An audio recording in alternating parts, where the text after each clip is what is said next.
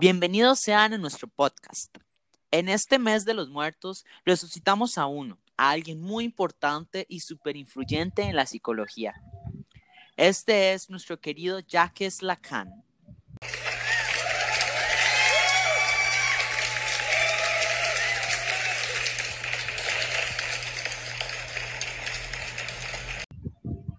Bonjour, gracias Nicolás, un placer estar aquí con ustedes.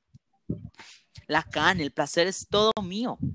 A su vez, las psicólogas Melanie Rachel Duarte y Graciel Porras nos acompañarán en esta entrevista. Lacan, es todo un placer poder entrevistarte. Hola, es un placer estar aquí. Estoy emocionada de convivir y participar en esta entrevista. Antes de empezar, necesitamos que nuestros oyentes sepan más sobre este hombre tan influyente. Jacques Marie-Émile Lacan nació en París el 13 de abril de 1901 y murió el 9 de septiembre de 1981.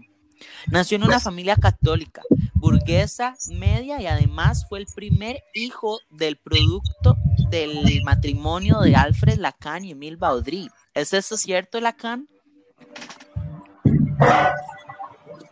Así es, estás en lo correcto.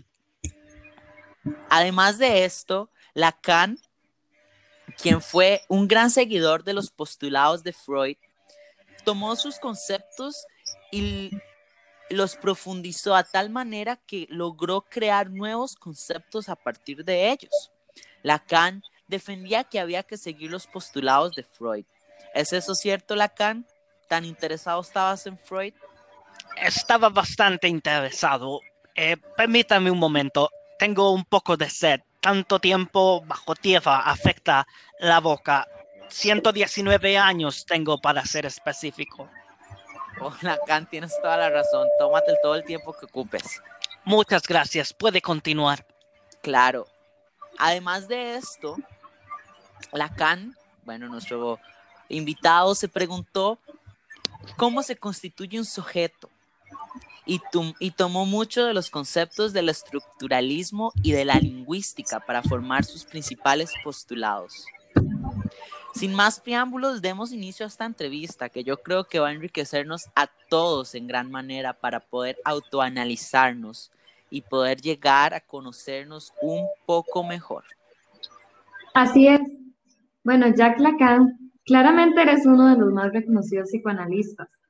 Sabemos que uno de los blancos principales de tu crítica fue la así llamada psicología del yo, promulgada por Heinz Hartmann. Cierto, Lacan. De hecho, esta escuela se centraba en el ego, en reforzar la autonomía e identidad a través de una especie de ingeniería conductista, la cual ayudaba al paciente a adaptarse en su entorno. ¿No es así? Pues sí, están ustedes en lo correcto.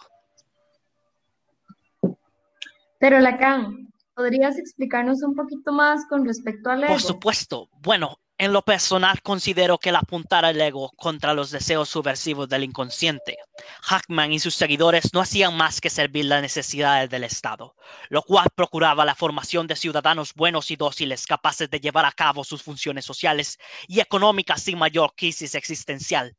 Por lo tanto, no puedo dejar de pensar que esto constituye una profunda traición de las ideas más importantes de Freud. Claro, tienes mucha razón, porque a pesar de unos escritos tardíos de Freud apoyan en cierta medida la posición de Hartmann, la idea de un ego fuerte y autónomo es ilusoria porque hace caso omiso a su relación con el inconsciente. Lacan, viejo. Hasta se podría decir que tu visión recupera de Freud la relación íntima entre el inconsciente y el ego. Y es que no me quiero hacer pasar por psicólogo, jamás pero me di a la tarea de investigar un poco sobre ti y sobre tus postulados y un poco sobre la psicoanálisis antes de este podcast.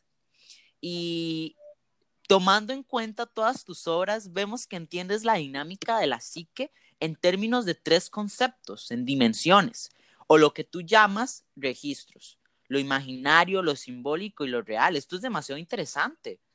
Por supuesto. Sí, exacto. De hecho, Lacan, ¿te molestaría explicarnos un poco estos conceptos y sus características? De tal manera, así los oyentes podrán entender mejor tus increíbles aportes. tal y como hicimos en el caso de Freud en el podcast anterior. Claro, muchísimo gusto se los explico. Será un verdadero placer. Bien, la primera etapa o estadio significativo en el desarrollo humano es el estadio del espejo. Las crías de los seres humanos durante mucho tiempo son totalmente dependientes de sus padres por protección y alimentación. La sensación de impotencia e indefensión hace que el niño experimente su cuerpo como fragmentado, carente de coordinación afectiva y por lo tanto experimenta cierto nivel de frustración y ansiedad porque físicamente no puede por cuenta propia realizar corporalmente lo necesario para satisfacer sus necesidades. En este tiempo tiene su primera experiencia de ver en su reflejo, ver su reflejo en un espejo. Con esto, el niño es fascinado por esta imagen, porque ahí ve su cuerpo como algo integrado y unificado ve en ella la posibilidad de superar su condición fragmentada e indefensa para ser un yo entero y unificado. Él, imagino, en otras palabras, es una proyección imaginaria de cómo el niño puede ser. Es esta dinámica de la que emerge el ego. ¿E-, ¿Está esto claro? Ah, clarísimo. Lo que tú llamas el ego especular donde el niño proyecta un ego unificado como algo distinto u otro de lo que es. Magnifique, exactamente, Melanie. Me comprendes perfectamente. Pero además, el papel del otro aquí es muy importante porque destruye la idea de un yo autónomo, original que va desarrollándose y relacionándose con otros. Yo considero que la relación con el otro es primordial, aun cuando el otro sea solo una imagen en el espejo. Claro, entonces lo que se deriva de esta relación como producto es el ego. Pues obviamente, el ego consciente niega eso e insiste en su propia prioridad, pero eso es ilusorio o bien imaginario. Jax, además tengo entendido que este estadio del espejo no se supera a los 18 meses mm. y que el ego inicial que se produce es solo un núcleo un punto de partida que da paso a una larga serie de proyecciones y objetivaciones del yo que hacemos a lo largo de la vida. O sea, es demasiado, demasiado interesante cómo no solo analizas desde el pequeño, sino que abarca completamente toda una vida. Muy con conceptos, con conceptos claramente tan cortos y precisos. De hecho, esta discusión del estadio del espejo caracteriza bien el registro de lo imaginario, lo cual tiene que ver con el yo consciente y su experiencia en la realidad cotidiana. ¿No es así? Mm, bueno, el punto es que la realidad que se conoce, incluyéndose a sí mismo, es ficticia y simulada en la medida en que sea una proyección imaginaria. Lo que imaginamos que son otras personas o lo que quieren decir cuando nos dicen algo es algo ficticio, porque el ego lo construye o lo infiere. Bien, volviendo Lacan, el carácter ilusorio de la dimensión imaginaria. Entiendo, pues a lo que he leído, que se toma el ego como autónomo y autosuficiente. O sea, por ejemplo, como un concepto que pueda aplicarse a fenómenos. Mm, es correcto. Efectivamente, Nicolás. De hecho, en esto reside el error de la psicología del yo que comentamos al principio. Pretende explicar la conducta humana a través del deseo y la racionalidad de un ego autónomo. Claro, qué interesante. O sea, eres muy, muy crítico en esa área. Es usted muy modesto, caballero. Pero si Lacan tiene razón ese ego no es más que un epifenómeno que, lejos de manejar un deseo, es producto del mismo. Pues en eso también estás en lo correcto. Me alegra que ustedes sean bastante bien preparados. Pero en realidad el deseo no es cuestión del ego y la dimensión imaginaria, sino del inconsciente, lo cual es caracterizado por el orden o registro simbólico. Ahora bien, por otra parte, considero extremadamente necesario mencionar que liberar al deseo de su fijación imaginaria, porque el registro imaginario nos da una imagen de lo que creemos que somos, pero esto es lo que creemos que otro quiere de nosotros. Claro.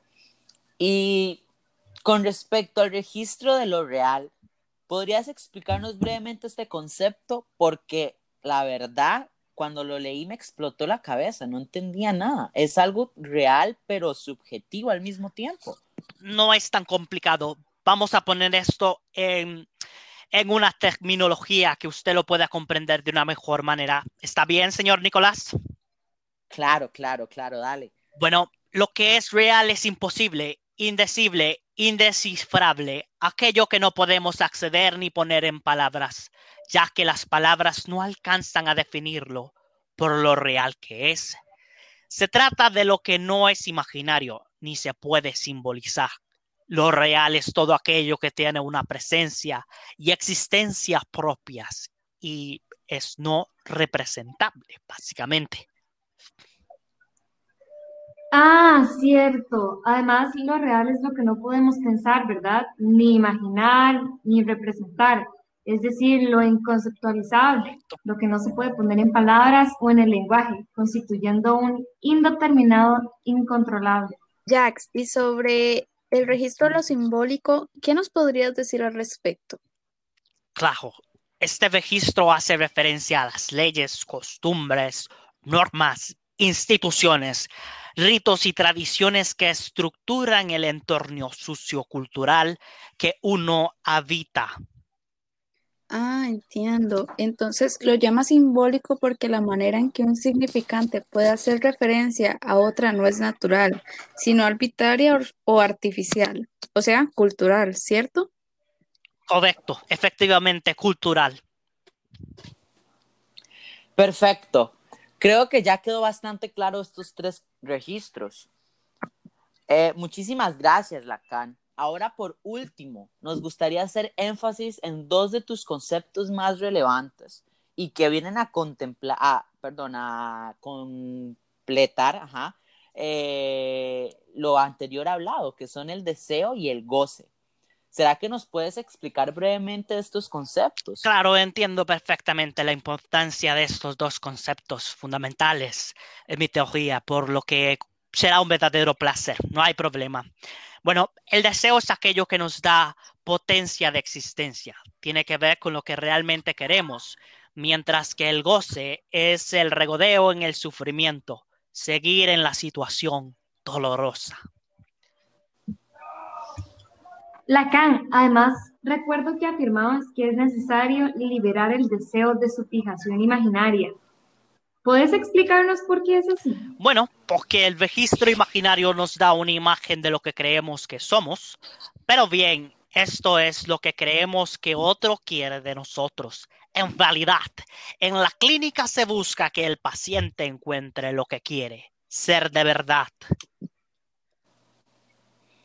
Bueno, Lacan, ha sido un placer tenerte en este podcast. De verdad estamos muy agradecidos con que hayas venido, pero di, el tiempo se ha acabado y vamos a tener que dejarlo hasta acá. Entiendo perfectamente y no se preocupen, más bien agradecerles a ustedes la posibilidad de salir del mundo de los muertos. Demasiado tiempo entre culebras, animales del bosque, gusanos y mucha tierra no es muy agradable y divertido. Así que bien, los dejo y de verdad, Melanie, Rachel y Nicolás, les mando un saludo desde más allá. Hasta luego.